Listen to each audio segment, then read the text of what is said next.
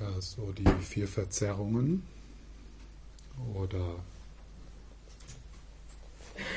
diese vier Arten des mangelnden Gewahrseins. Und das erste ist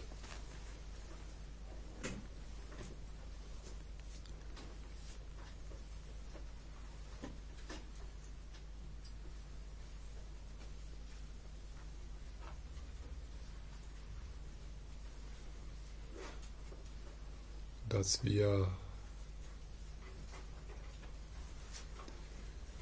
dass wir zwar darum wissen, dass da nichts Beständiges, Festes, Solides ist, dass das aber nicht unsere Erfahrung ist und dass wir das, was unbeständig am Fließen,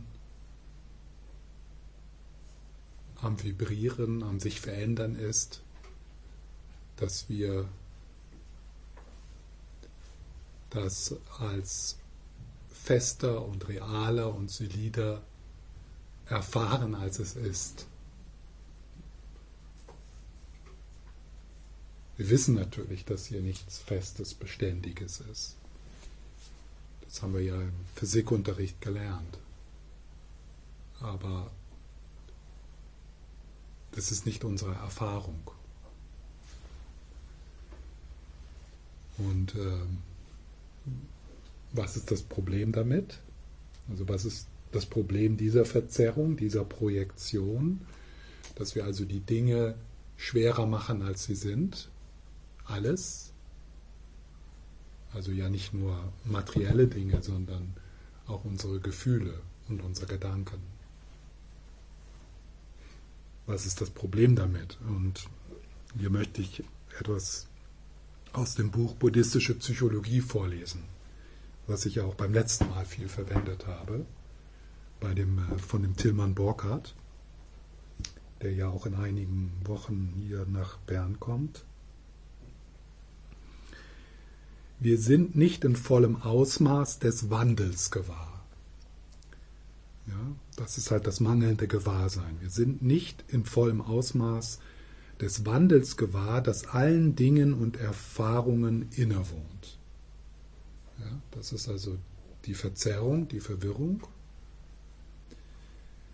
Das führt zur Illusion von Beständigkeit, mit Erschrecken angesichts der Unbeständigkeit des Seins.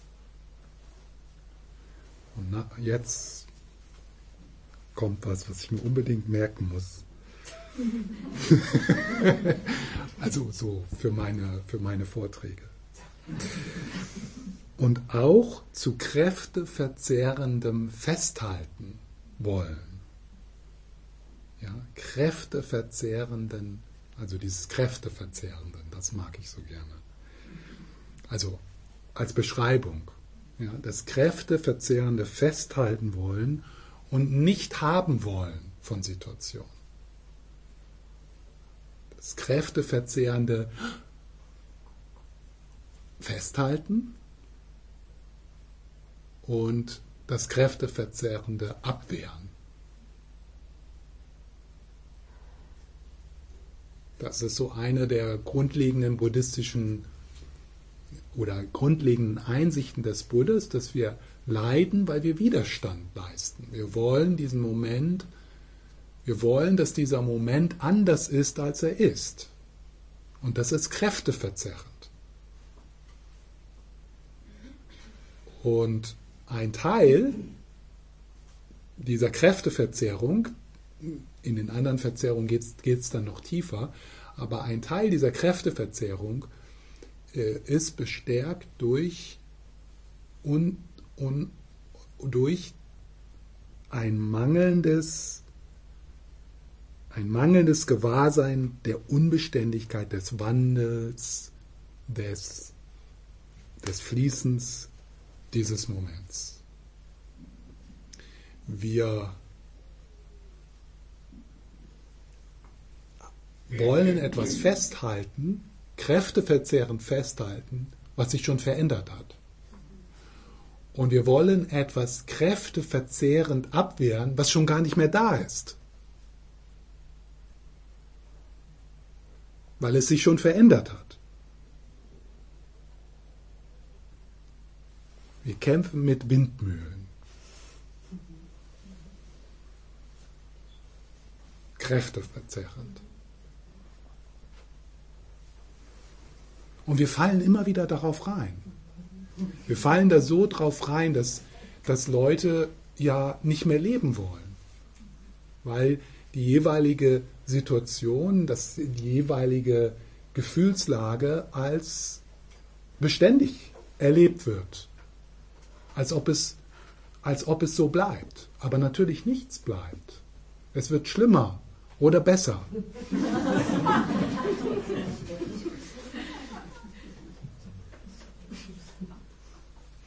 Das weiß man nicht, aber es bleibt auf keinen Fall.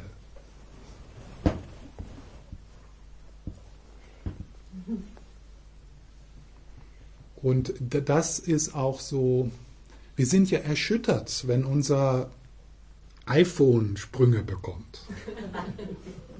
Oder wir sind erschüttert, wenn ja alle, alle Projekte, deine Firma vielleicht, hast du eine Firma gegründet oder dein, dein, dein, dein Haus, ja, oder dein, dein, das Zentrum hier, die Schweiz. Das fühlt sich so alle, I mean, das, das waren viel, viel kraftvollere und glorreichere Staaten und Reiche sind kollabiert.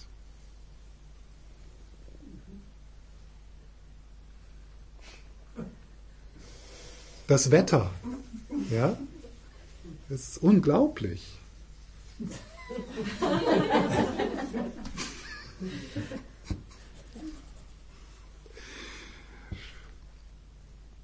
Und äh, also das, das zu äh, erforschen, ja, ist ja, das ist ja eine der, äh, der großartigen Einsichten der Vipassana-Meditation. Ja?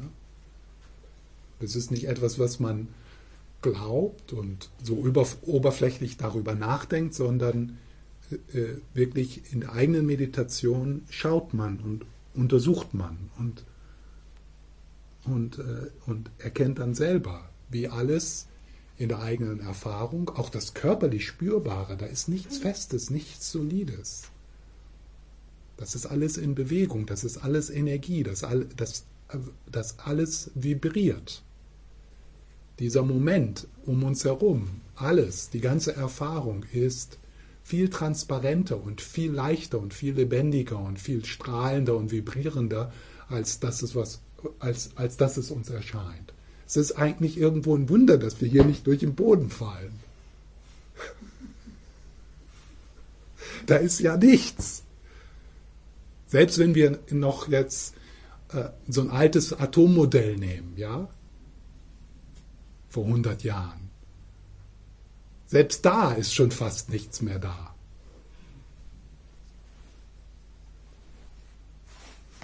Aber so, das wissen wir, und wenn wir da so rüber reflektieren, dann, ja, da können wir ja das, es ist ja kein Glaubenssatz oder es ist einfach so. Ja, also, es ist nichts, äh, es hat nichts Religiöses oder Spirituelles oder so. Das ist aber es ist halt nicht so, wie wir diesen Moment erleben. Und durch Meditation beginnen wir tatsächlich das zu leben oder zu erfahren und zu akzeptieren. Und je mehr wir das erleben und erfahren und akzeptieren, desto, äh, desto weniger Herzensenge, desto weniger Geistesenge ist da. Das ist so einer der ersten Schritte, um mehr ins Fließen zu kommen. Mehr die Dinge fließen zu lassen. Weil wir auch müde sind vom Kräfteverzehren festhalten und abwehren. Deswegen diese so eine, eine Erleichterung, die immer mal wieder auftritt in uns, wenn wir tatsächlich Ja sagen. Ja? Wenn wir Ja sagen, ja. So ist es. Und das verändert sich. This too shall pass.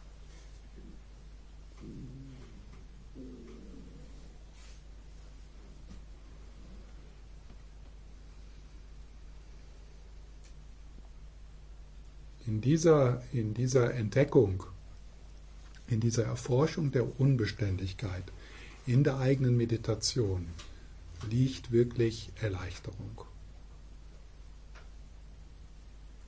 Ja, zu erforschen, wie zum Beispiel diese Angst, die so dann zu einem Monster wird, wenn wir dort näher schauen, sie als Energie wahrnehmen, die sich verändert, auch wissen, dass es, dass, dass sie weggeht,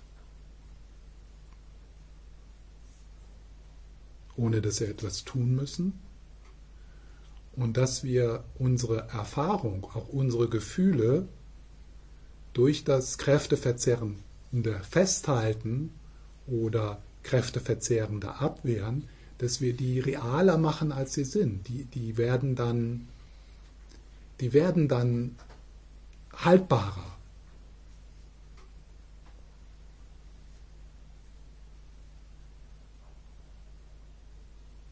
Also das Gegenteil von dem, was, was wir uns eigentlich wünschen, passiert durch das Festhalten und Abwehren. Zum Beispiel ein Ärger, der vollständig einfach dem Raum gegeben wird, der vollständig wahrgenommen wird in seiner Unbeständigkeit, der dauert 20 Sekunden.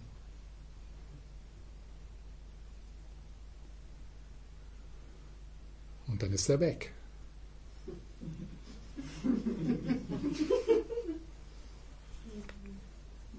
Ohne dass wir was tun müssen.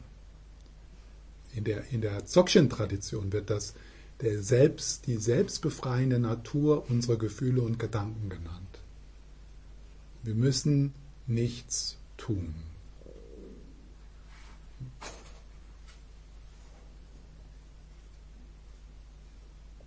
Aber dieses Nichtstun dieses Nichtstun ist ganz speziell. Dieses Nichtstun ist das sich vertraut machen mit tiefgründiger, ursprünglicher Liebe.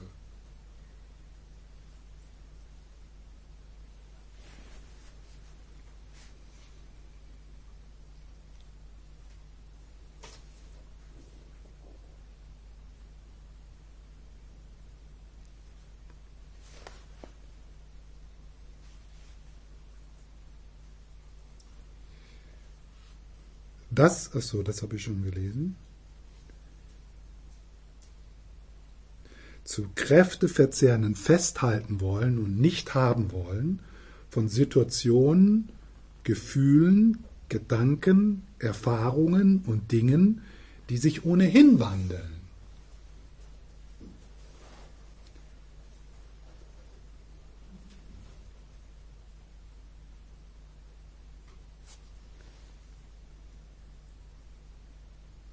Es mangelt uns an einem Gewahrsein der sich ständig wandelnden, prozesshaften Natur unserer Gefühle und Sinneserfahrungen. Wir halten sie für allzu konkret, stabil und verlässlich und geben ihnen dadurch eine große Kraft über uns.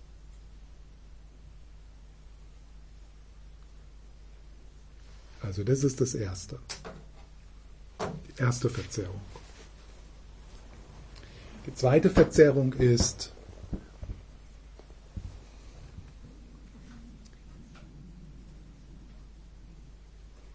äh, die Verwirrung darüber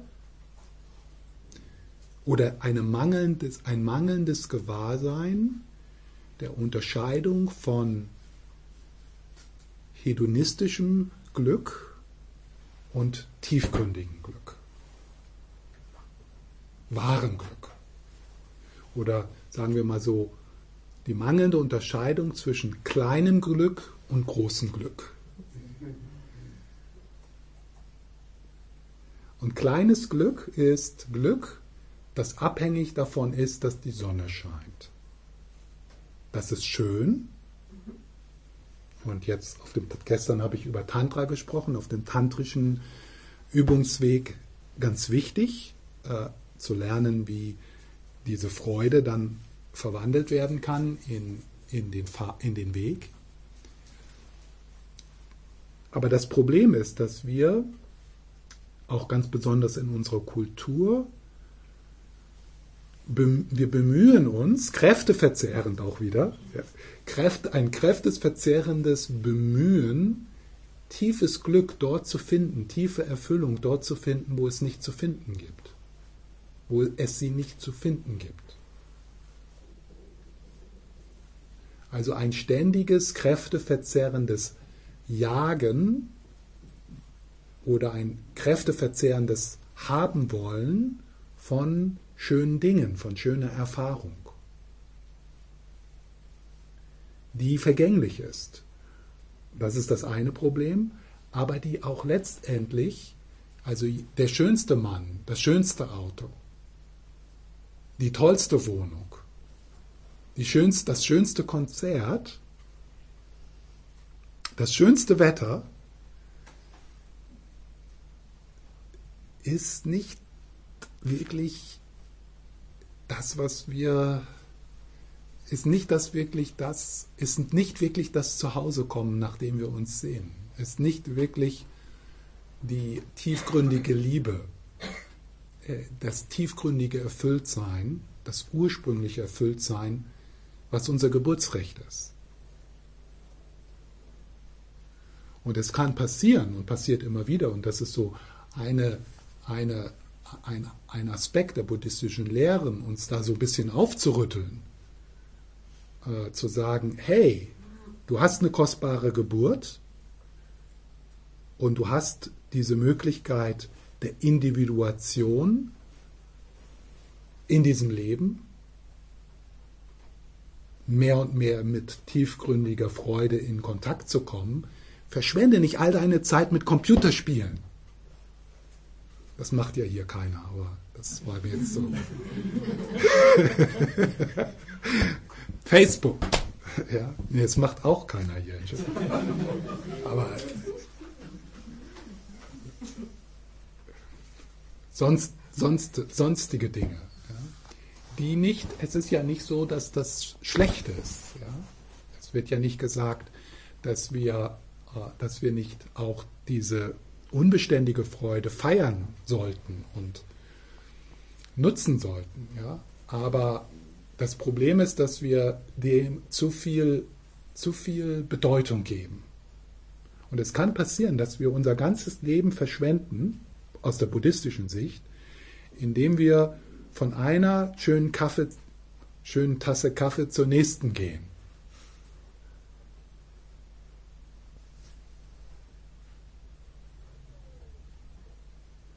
Naja, und dann am Ende des Lebens haben wir schöne Tassen, schöne Kaffee Lattes getrunken, aber haben es verpasst, uns mehr vertraut zu machen mit tiefgründiger Liebe.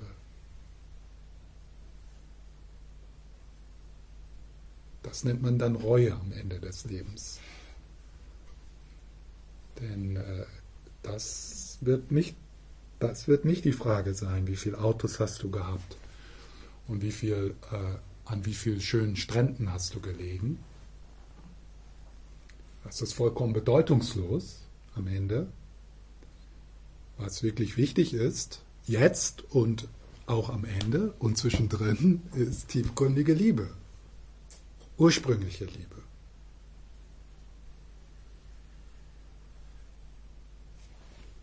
Und wenn du da dein Bestes gibst, dann äh, kannst du auch ohne Reue sterben.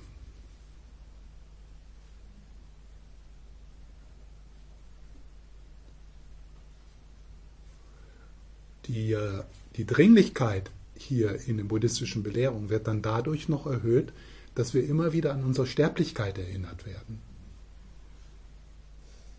Ja, auch so eine Verzerrung. Ne? Die ist jetzt, da muss ich jetzt noch einen fünften Punkt dahin.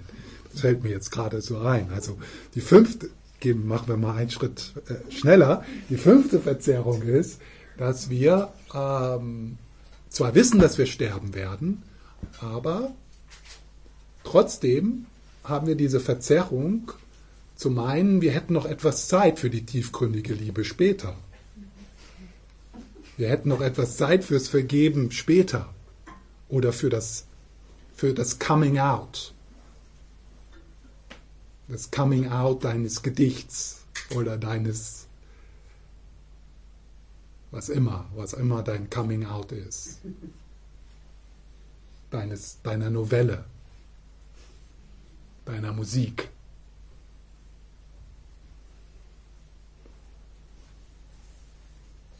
Das ist auch eine Verzerrung.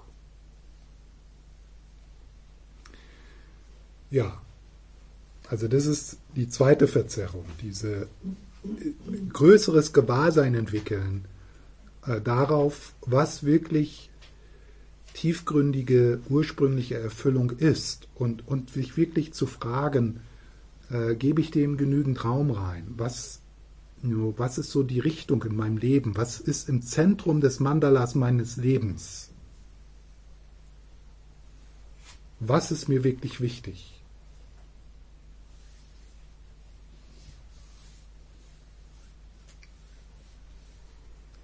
So, dann die, ist leider keine Zeit für Fragen, aber das ist ganz gut. äh, aber morgen, morgen ist Zeit für Fragen. Ja ich brauche mal so ein bisschen äh, einfach mal so zu reden. Endlich hört mir mal jemand zu.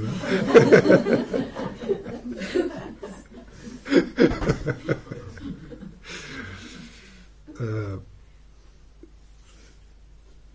also das dritte und vierte, das äh, gehört so zusammen, aber das kann man auch so separat betrachten. So das dritte und vierte ist diese wirklich die Wurzelverzerrung oder die, die wirklich die Ursache. Ähm, und das ist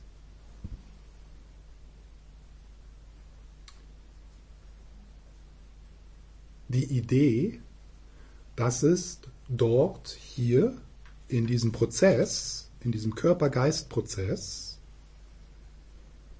ein unabhängiges, festes Ich gibt, das so irgendwie der Besitzer dieses Prozesses ist. Das ist da ein festes, unabhängiges, das ich nenne ich, habe ich heute Abend schon mal das Mini-Ich genannt. Das Mini-Ich, das ein Hirngespinst ist, das aber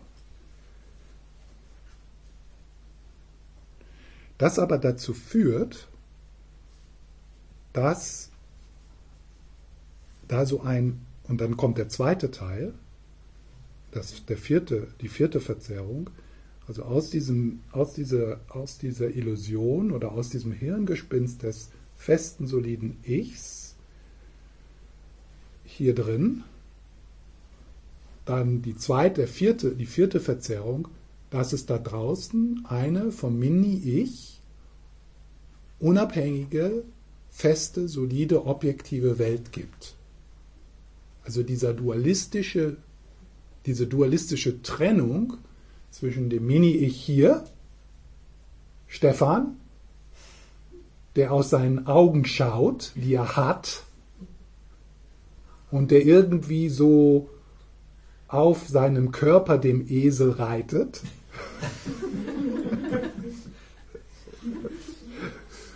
Denn wo der Körper hinreitet, da ist auch Stefan.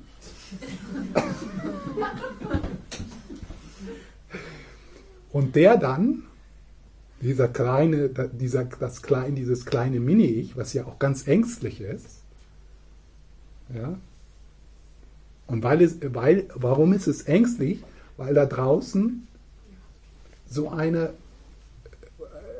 so viele andere Mini-Ichs rumlaufen und weil da draußen eine, so eine feindliche Welt ist, die bedrohlich ist. Eine objektive Welt, eine reale Welt, die aus sich selbst heraus existiert und darauf wartet, von dem Mini-Ich entdeckt zu werden.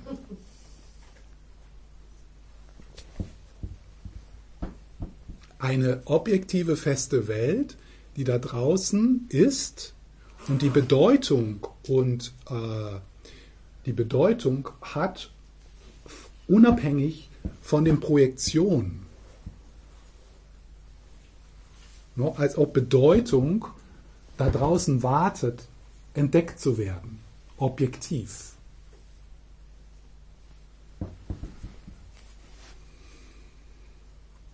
Und das ist äh, dieser dualistische, äh, dieser, dieser dualistische, diese dualistische Spaltung,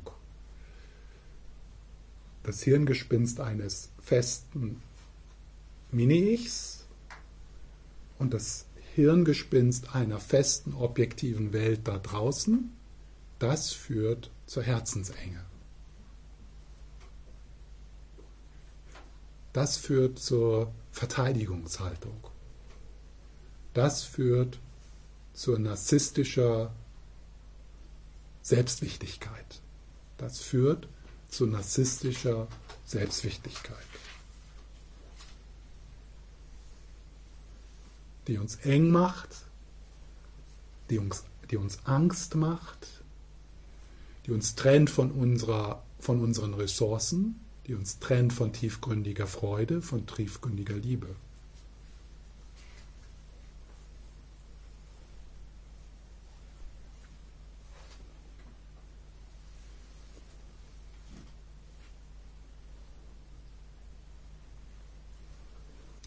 Das ist, das ist, äh, das hört sich absurd an.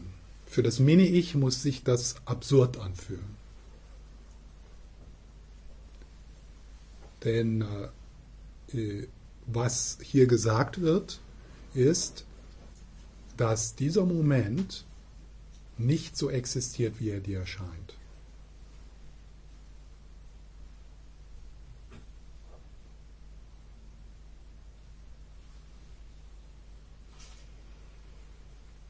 Und das ist, das kann ich meiner Mutter nicht sagen.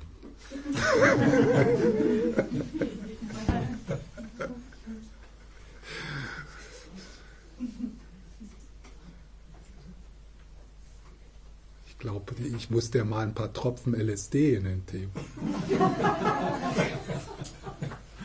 nur so als Beweis, ja.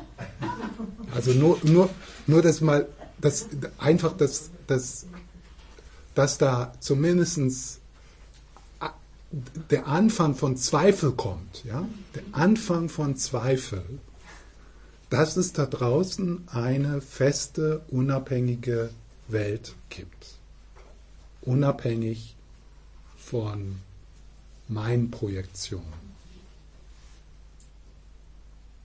Diese Zweifel, ja, diese Zweifel zu schüren, das ist, äh, das ist wichtig. Also die, diese, Zweifel, äh, diese Zweifel daran, unterstützt durch Meditation, unterstützt, wenn ihr mehr wissenschaftlich orientiert seid, durch, durch Physik, unterstützt durch ähm, auch westliche philosophische Überlegungen. Äh, diese Zweifel, das ist was ganz Kostbares. Kostbares und es sollte auch etwas, etwas in dir sollte da auch Widerstand leisten, nämlich das Mini-Ich. Das Mini-Ich sollte irgendwie sowas sagen wie, aber was für ein Schwachsinn. Natürlich, hier bin ich und da, das ist doch alles fest, das ist doch real.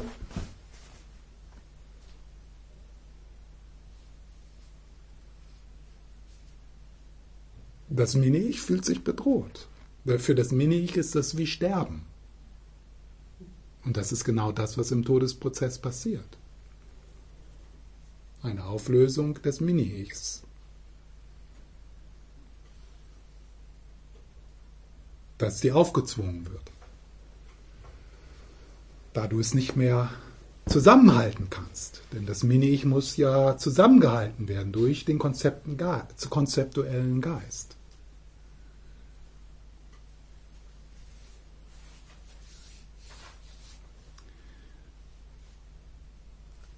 Also dieser Prozess äh, der Auflösung der Herzensenge natürlich beginnt erstmal mit so, so solche der, der Übung des liebevollen Gewahrseins, so diese so progressiven Methoden. Aber letztendlich äh, dienen alle diese progressiven Methoden der langsamen Auflösung der Herzensenge oder der Geistesenge dazu, dass wir beginnen zu sehen, wie die Dinge wirklich sind. Zu, zu, zu erfahren, wie dieser Moment wirklich existiert. Zu beginnen, durch unsere eigenen Projektionen die Trennung schaffen, die, real, die was Reales schaffen, was bedrohlich sein kann, äh, durch diese Projektion hindurchzuschauen, die als Projektion zu erkennen. Und, und das, das, das wiederum ist kein, kein Dogma oder nichts, was man glauben muss. Also genauso wie mh, hm, die Vergänglichkeit, die ja erstmal natürlich leichter verstehbar ist, ja, aber genauso auf der, auf, die, auf der gleichen Ebene ist diese Untersuchung der Leerheit, ja? was die Leerheit genannt wird. Also Leerheit hier heißt, dieser Moment ist leer von dem, diesem, dieser dualistischen Trennung zwischen Ich und einer objektiven Welt da draußen. Davon ist dieser Moment leer. Also anders ausgedrückt, das ist nicht so. Das ist eine Illusion. Aber, aber diese Illusion ist, ist so stark, dass, wenn wir sowas hören, hört sich das erstmal total absurd an. Weil wir sind einfach Materialisten. Nicht Materialisten im Sinne von, dass wir viele Dinge haben wollen, das auch, aber Materialisten, dass wir aus einer Kultur, in einer Kultur leben, wo Materie, das ist das Reale, die Welt da draußen, die wir beobachten, durch die wir hindurchgehen, reitend auf unserem Esel.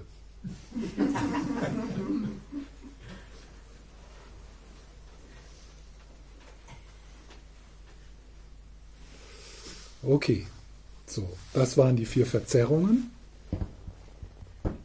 die uns immer wieder in jedem Augenblick, jeden Tag von tiefgründiger Freude, von ursprünglicher Freude trennen.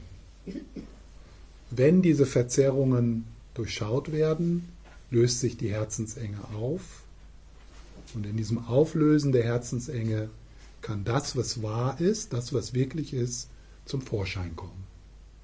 So wie wenn sich die Wolken auflösen, der Himmel und die Sonne da ist. So ist, wenn sich diese Wolken der Herzensenge auflösen, die durch diese Verzerrungen ausgelöst sind, der Himmel da ist und hier der Himmel, der sich dort dann öffnet, deine Buddha-Natur ist in der Natur der Liebe.